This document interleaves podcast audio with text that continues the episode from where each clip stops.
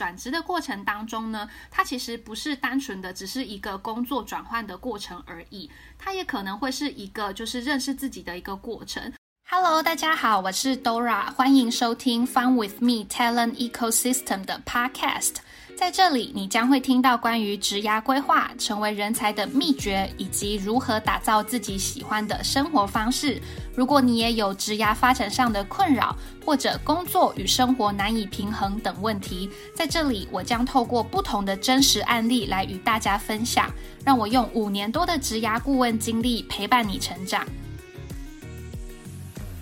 Hello，大家好久不见，你们这两周过得怎么样呀？最近的疫情真的还蛮严重的，希望大家都有照顾好自己。然后在录音的这个当下呢，其实还发生了蛮多的大事件。比如说加密货币崩盘呐，或者是很多科技公司其实都纷纷的在裁员，或者是人事冻结。而且这些科技公司里面，其中还不乏大家都耳熟能详的那一些大企业，或者是曾经拿到过很多投资金额的独角兽们。股市也是一直都起起伏伏的，所以相信对很多人来说，这一阵子其实真的不太好过。我自己也是因为这样子大环境的状况，就掉了两个 case。那我的损失呢，是已经可以去购买两个选六的包包了。可是人生其实就像云霄飞车一样，会有高会有低，所以我也只能告诉我自己，就是继续努力，然后继续做你该做的事情，该过的人生就把它给过好，不要因为眼前短暂的这个状况就觉得很沮丧，人生很灰暗。本来往上爬的过程其实就是比较辛苦，然后速度也会比较慢的，这个其实是正常的。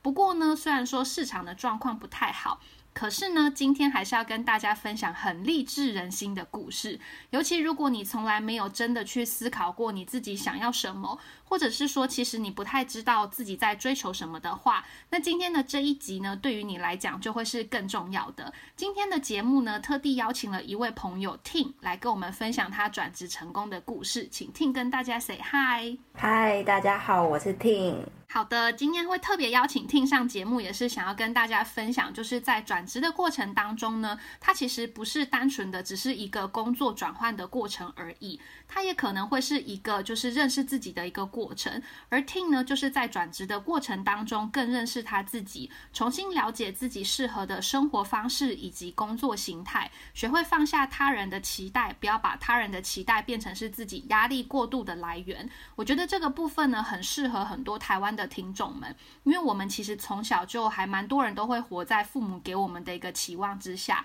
希望我们有好的成绩，比赛一定要拿名次，希望我们成为别人家的孩子，就是别人家的孩子总是不会让人家失望的那个别人家的孩子。那接下来我们就想请 t i n 先来跟大家介绍一下自己好吗？好，哎，其实有点紧张。嗨，大家，我是别人家的孩子 t i n。像在一间 SaaS 公司担任 Customer Success 的职位，也就是跟以前完全不一样。嗯，学生时期的，也就是啊，典型台湾就是父母的期望嘛，就是读书很重要啊，然后考一百分。然后我的学生其实真学生时期其实真的就是第一志愿啊，然后大学就是书卷奖，然后一路这样子上来。那回想我当初第一份工作的时候。嗯，那时候是刚好金融海啸、欧债危机之后吧。然后那时候我是，嗯，有金融的梦想，所以我就选择了到银行去做储备干部。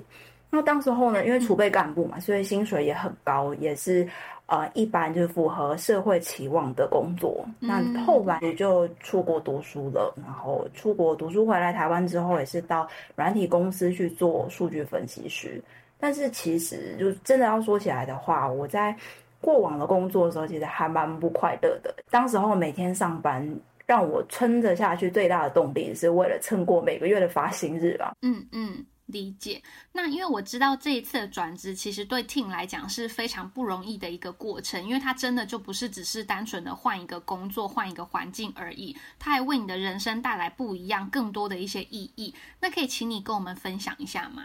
好啊，嗯，我觉得真的说要有。改变的契机的话，第一个可能就是先认识你吧。那时候回从英国回台湾之后啊，然后是在 LinkedIn 上面就看到，算是就是刚好看到朋友分享，就是参加朵拉活动的心得。然后那个时候也是挣扎很久，然后最后就鼓起勇气报名了你当时候的跨产业的交流活动。然后殊不知说，哎，就是报名了之后就入了你的坑，然后就拜入了你的师门，就到了现在。嗯，我过去的个性的话呢，就是我觉得我是一个还蛮完美主义的人，然后就非常的重视细节啊、规则跟流程。然后坦白说，我觉得我是一个计划控。然后就是一旦我决定或者我想要做一件事情的时候，我就不知道要停下来。然后我会觉得说停下来休息是就是还蛮浪费时间的一件事情啊。周围朋友嘛，最常形容我的话就是非常目标导向的一个人，然后好像 always 很有目标，always 在 keep moving forward，然后很积极啊的这种。听起来真的好辛苦。对，没错，就是。现在看，当时候没有这么觉得，但是现在看就会觉得说，哇，我的完美主义跟要积极的让自己持续前进这两个特质，真的是让我在生活中啊，或是工作上都活得很累。嗯，不但是身体很累之外，其实心理上也很累。就是举例来讲好了，像是完美主义，就是我在。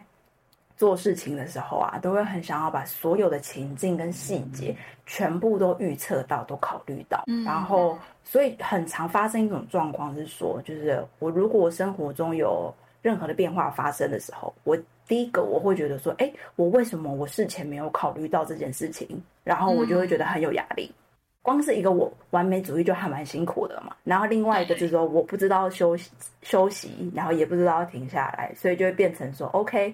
我的每一个人生的阶段，就是在目标之中切换，就是做完这件事情之后，OK，那我下一个要做什么事？下一个要做什么事情？就是会觉得，我如果一直不这样子前进的话，我好像就不会成功。就下来就会是说，嗯，算是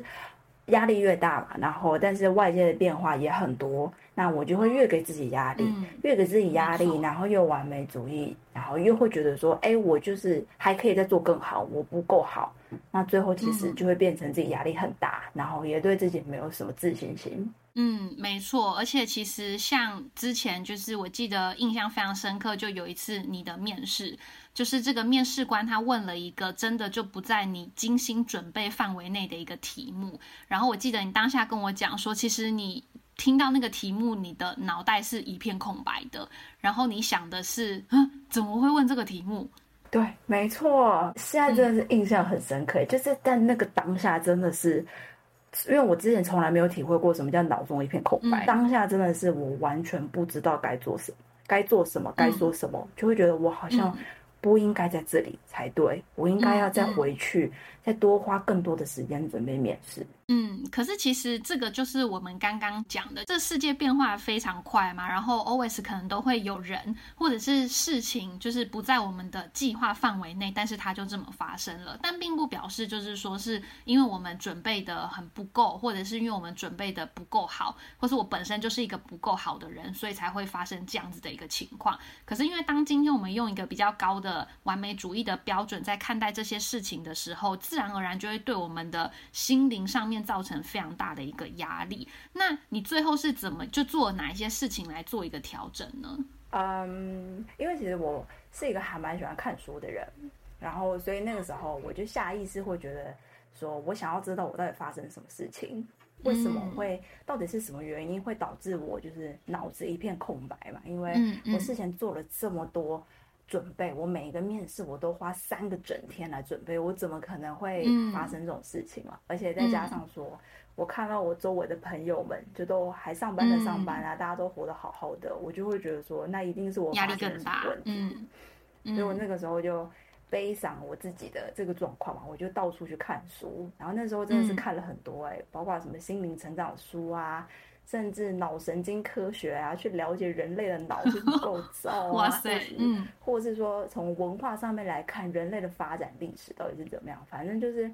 竭尽所能的想要去了解，尝试去找出一个答案，就是我到底发生什么事情啊？但是其实，啊，坦白说，我本来会以为说，哎，找到了答案之后，那应该就 OK happy ending 了。但是其实，呃，反而造成反效果了，因为。我在边看书的时候，我我心里很急，我很急的想要找到一个答案，所以我会嗯一直把自己跟书中的那些人物啊，或者是举举的那些例子来做比较。嗯然后后来我其实看到后来，其实还蛮伤心的，就是会觉得说，嗯哦，那些成功的人士。他们都是我自己的人事实地物的背景啊。啊！我又没有什么资源，我就是一个很普通，然后也只知道念书，我也只会念书，只会考试，嗯就是只会 follow 这些弱的人，我也没有那样子的创造力。对，所以当时候其实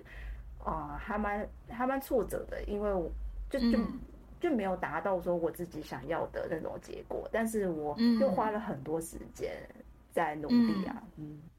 嗯嗯，我真的哎，这现在真的会觉得就是心灵超累的，因为就是我这么努力的想要调整我自己，然后我看那么多书，然后尝试那么多不同的这些方式去帮助自己，结果后来竟然造成反效果，觉得说越比较，觉得自己好像越来越不够，反而越来越觉得没有自信，这真的是会让人心情很累耶。真的没错，因为而且嗯我刚刚不是也有提到说我是一个嗯不会休息的人，然后我当时候真的是因为很急，越看书就越急，然后我就越不敢休息，因为我就会觉得说一定有答案，只是我现在没有找到。我如果付出更多的时间的话，那我说不定我就会知道了，他一定在 somewhere。对，所以后来就。哦嗯。我我记得是有有一次吧，好像是某一年的农历春节，就是我已经开始在跟你做咨询的时候，然后我农历春节的时候，我还在改履历，我记得那好像是初、除夕还是初一的时候，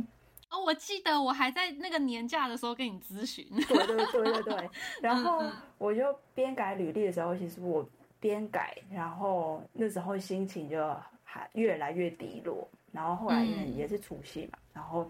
啊、呃就是家人就有发现。然后就问我说：“你是发生什么事情？明明就过年，怎么一点完全都不开心？”然后我就说：“我觉得我好累哦，我就很想要休息。那就休息呀、嗯就当时候就家人就说：“为什么不休息啊？今天还过年。然后直到其实他们在那个时候反问我，我才发现说我已经不敢休息很久了，因为休息在对当时候的我而言，就是失去了，就这个时间好像就失去了，再也就是回不来了。那我的这些努力好像就白费了。我如果没有继续这样子努力，这样子砸时间下去的话，那我就会失败。对，然后想到这样子的话，我就会觉得就很可怕，但是也不知道要怎么办。嗯嗯，那你最后是怎么发现就是不行，我不能再这样下去了？嗯，我觉得算是说啊，家人的问题算是一个契机吧。然后我那几天就是真的完全就休息，虽然心里很煎熬，我真的超煎熬的，因为这算是完全违反我的本性。然后那个时候也是因为那几天算是我人生少数的首次休息吧。然后我发现到了一件事情，就是、其实。哦、嗯，我我不敢休息，然后我一直努力。其实真正核心的点是因为我很害怕失败，然后我不敢去尝试说，就是那些我没有接触过的事情。所以包括面试，嗯、就比如说，因为面试我从来都没有去过嘛，嗯、也不认识那些公司，所以我就会觉得我实在很害怕面试的失败，所以我就要更努力，花更多的时间准备。嗯，那其实这后来我又再去想说，就是。为什么我会有这样子的心情的？就是除了怕失败之外，嗯、但是到底什么是怕失败？然后我就发现，后来我就发现到说，对我而言，什么所谓的失败，其实就是说，我觉得自己好像就是一个 nobody 一样。就如果我没有那种大公司光鲜亮丽的 title，或者说什么嗯海外留学回来的这种 title 的话，其实我就不知道我自己的价值是什么了。所以你太在乎 hashtag 了。对，讲到 hashtag，我就想到你那个时候有讲，就是参加你的活动不是都要就是自我介绍吗？写、嗯、hashtag 对。我压力都超大，我就想说 hashtag 到底是要怎么样自我介绍啊？哎、欸，我的 hashtag 还举例给大家说，比如说我爱喝酒，就是你看我的 hashtag 是这一种，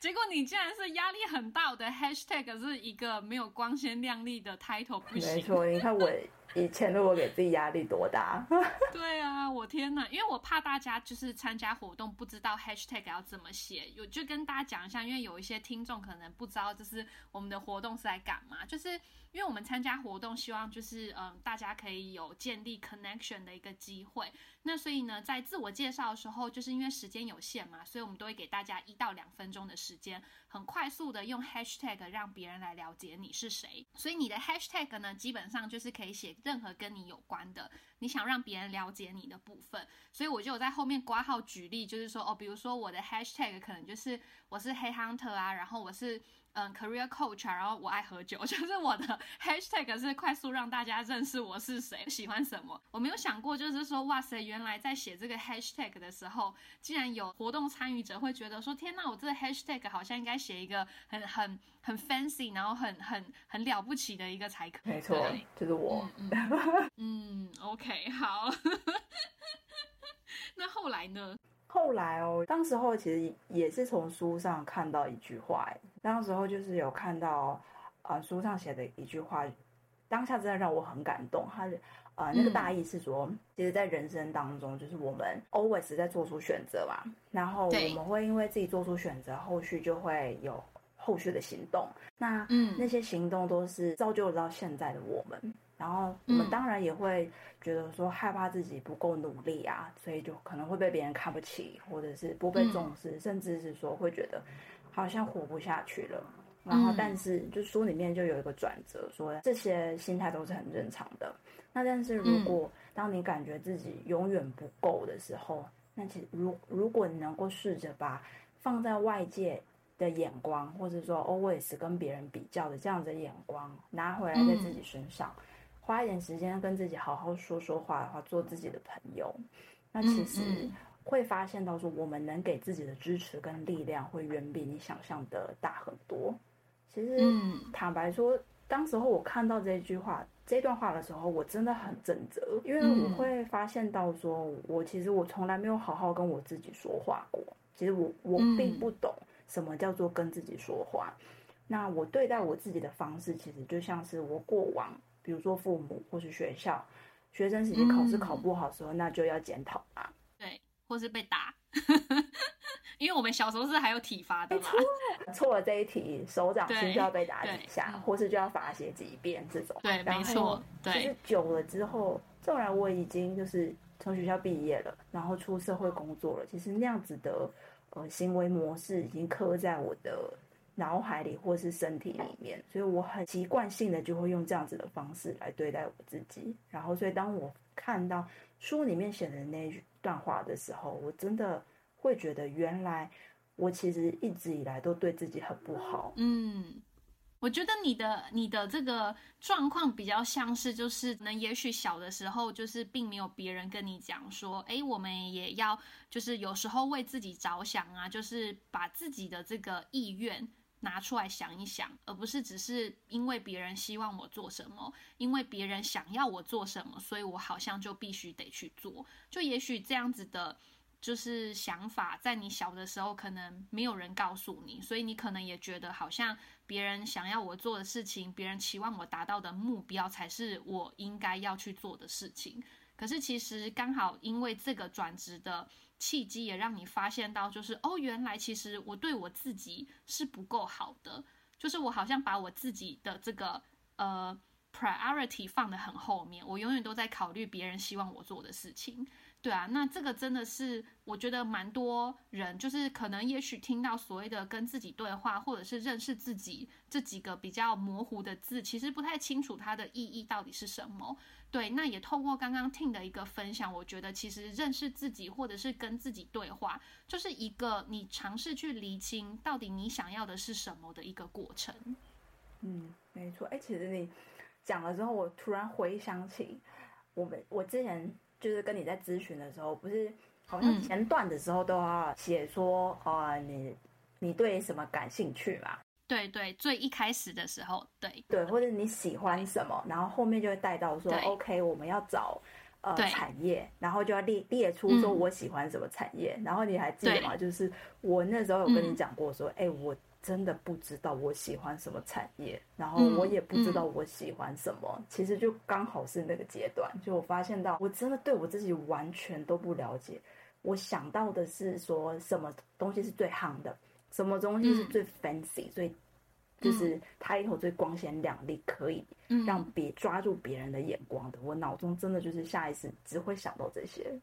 嗯，而且我印象超深刻的，因为那时候台湾疫情状况还好一点，然后所以我跟就是 Tin 是约在一个咖啡厅，然后那个咖啡厅很棒的事情是，它其实是一个可以给大家画画的咖啡厅，所以我印象超深刻，就是因为我知道好像 Ting 说不出来他自己喜欢什么，那这个问题有可能是因为他从来没有想过，就是他喜欢什么样的产业，但是他连自己喜欢什么其实都回答不太出来的时候，那表示可能真的他也许过去真的没有花时间去好好认识他自己，所以我就跟他讲说，哎，那不然我们来画一个画好了。其实我也是想要透过这个过程，大概去了解一下，就是这件事情，因为其实那个画画是你你你要自己创作的，所以它其实是一个无到有的一个过程。所以其实从这个过程当中，我竟然发现听在画的时候，他在想说我应该要画什么东西。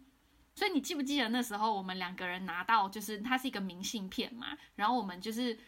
互画，然后再送给对方，就是还然后写一些字这样。对他竟然在想说我要怎么画这个东西，就是我要用什么颜色，然后就是这个应该怎么画或什么，他就我。对你，你就你就花了时间在那边想，然后我已经开始在那边涂了。我想说，嗯，你为什么还没开始画？然后你说你在想这个东西应该怎么画，所以其实你就可以发现，它明明就是应该是一个很放松的过程，我爱怎么画就怎么画，反正也不会有人来给我打分数。可是听竟然在想说，我这样画好吗？我这样画 OK 吗？就是你知道，你还是在想别人会不会觉得我画的东西怎么样？嗯，没错。对，所以真的是一个就是非常辛苦的一个过程。后来你做了哪一些改变？因为刚刚有讲嘛，你尝试着透过看书啊，或者是说去接触什么脑神经科学什么之类的，可是发现这个呃方法好像并不适用。那最后你是怎么样子，就是找到适合你的方法，然后以及适合你的方法是什么？我后来嘛就会，因为已经发现到说，我连我自己喜欢什么都不知道啊，然后我就那个时候真的是下定决心，那时候心里就会有个好像就是有一个声音跟我自己讲说，我如果不把握现在这个时候，可能以后就没有这个机会了，就是我这样一个这样子的一个声音，然后我就觉得，好吧，反正再惨也不能够。更糟糕了，那我就趁这个时候好好的让自己休息，然后重新去学，应该说认真第一次认真开始去学，说怎么跟我自己相处。我那个时候做的事情是，哦、算是比较心灵成长方面吧，就是会嗯会练习冥想啊，每天就会写一些日记来感谢自己，跟自己说话。其实也是在那个时候才会发现，说我脑中一直会有一个声音，会一直想要去责怪我自己，然后说我自己不努力啊，不认真啊。脑中的声音会一直持续的，就是告诉我说我应该要赶快开始努力，而不是说怎么坐在这里开始画画，或是在那边写什么日记。但是我就是不管他，就是还是继续。做这样的事情，然后甚至是说我后来我就决定说去做一些我以前完完全没有做过的事情，比如说运动。嗯，我以前真的超讨厌运动的，然后但是 让我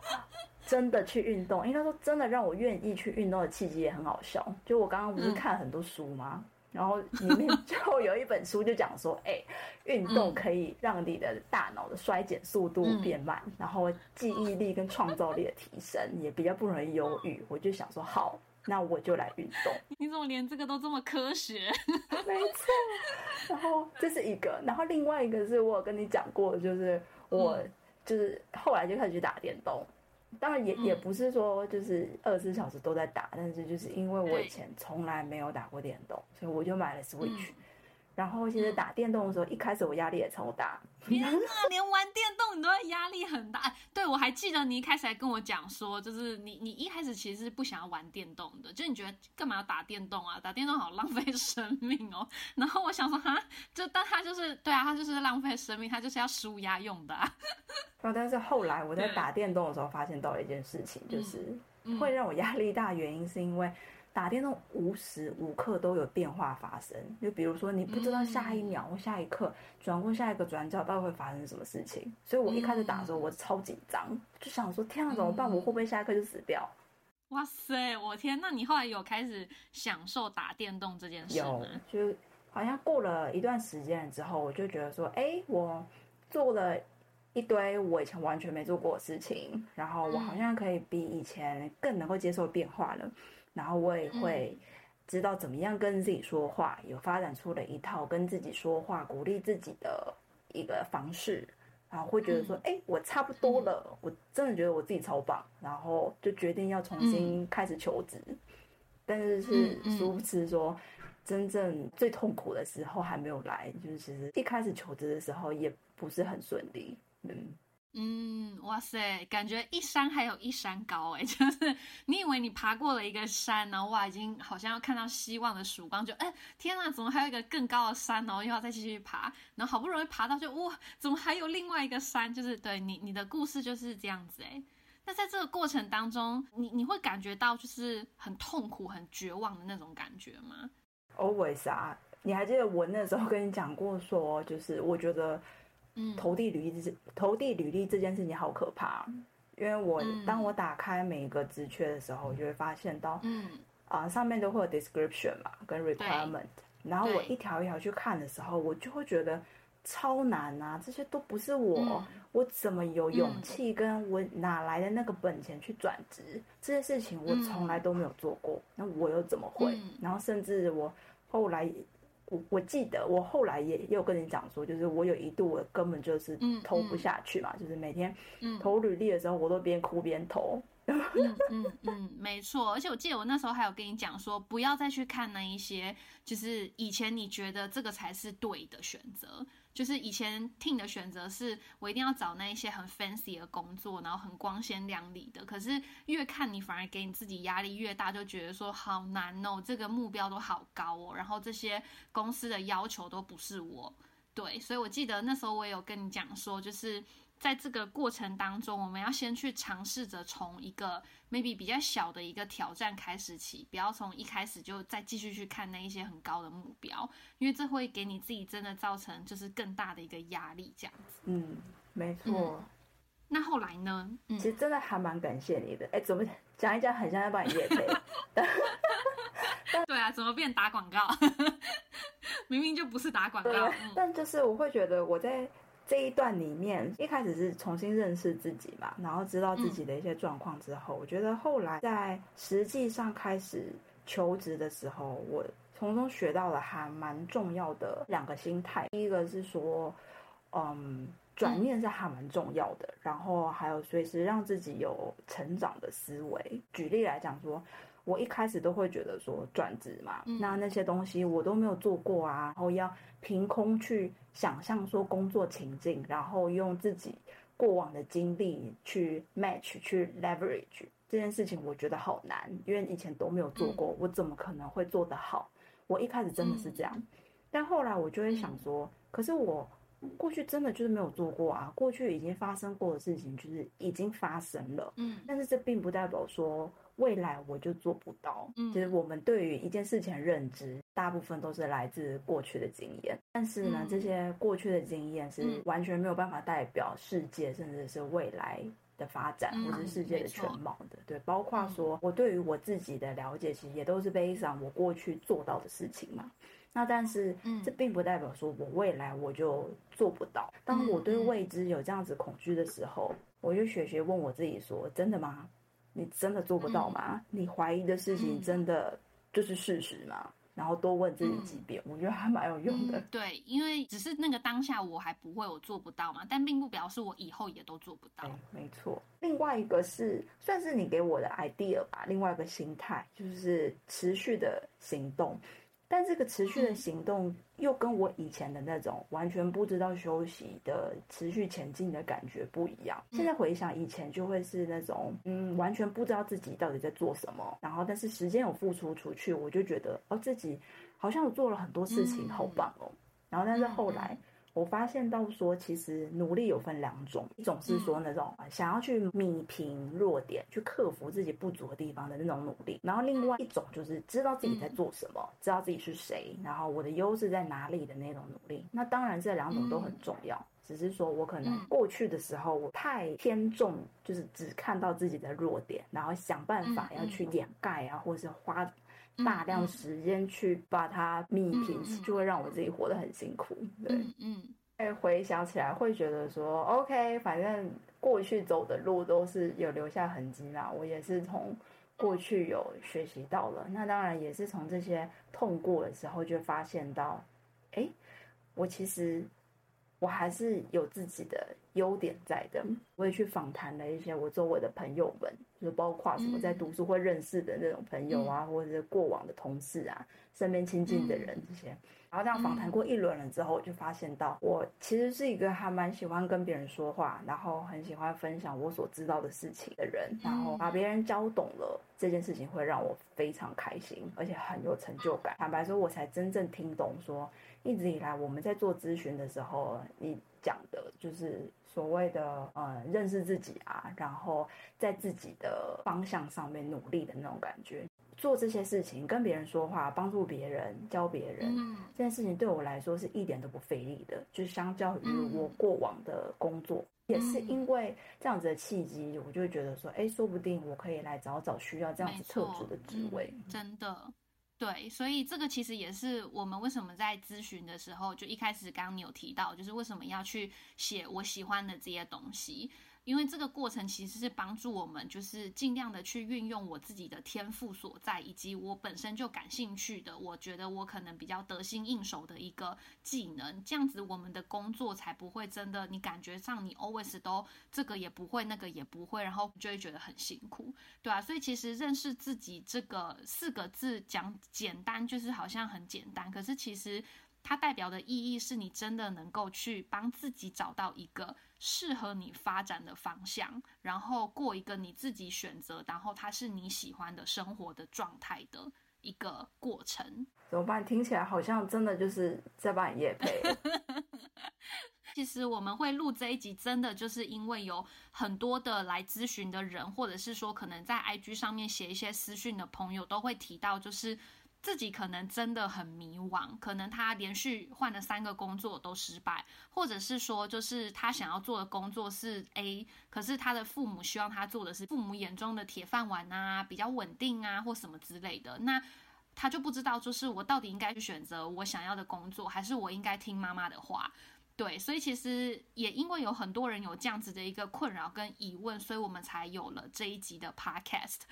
那想问一下，Ting，就是没有一些话是你可以跟就听众们做一些分享的呢？是 Echo，我们刚刚讲到了，觉得认识自己很重要，会发现到说其实。有很多人跟我一样有类似的烦恼，无论大家是在什么样子的阶段，可能是很光鲜亮丽的阶段，或是很不好。嗯，人生其实就真的就是像云霄飞车一样，会有高有低的。可是它可能并不像是游乐园的云霄飞车那样，就是你已经可以一眼看过去就知道说，哦，有几次高低起伏啊，然后这个高潮会有多高，有多久，然后低潮可能会有多长的持续多长的时间，然后有多低这样子。可是，在就是比较低。潮的时候，我们应该把更多的心情去放在没关系。那我现在就是去积蓄我的能量，然后去期待，就是说透过一些脚步上面的调整，或者是做法上面的一些调整，能够帮助我们去积蓄未来所需要的这一些能量，才会在机会来临的时候，我们能够尽可能的去把它抓住，然后并且帮自己的人生创造更多属于你自己的巅峰。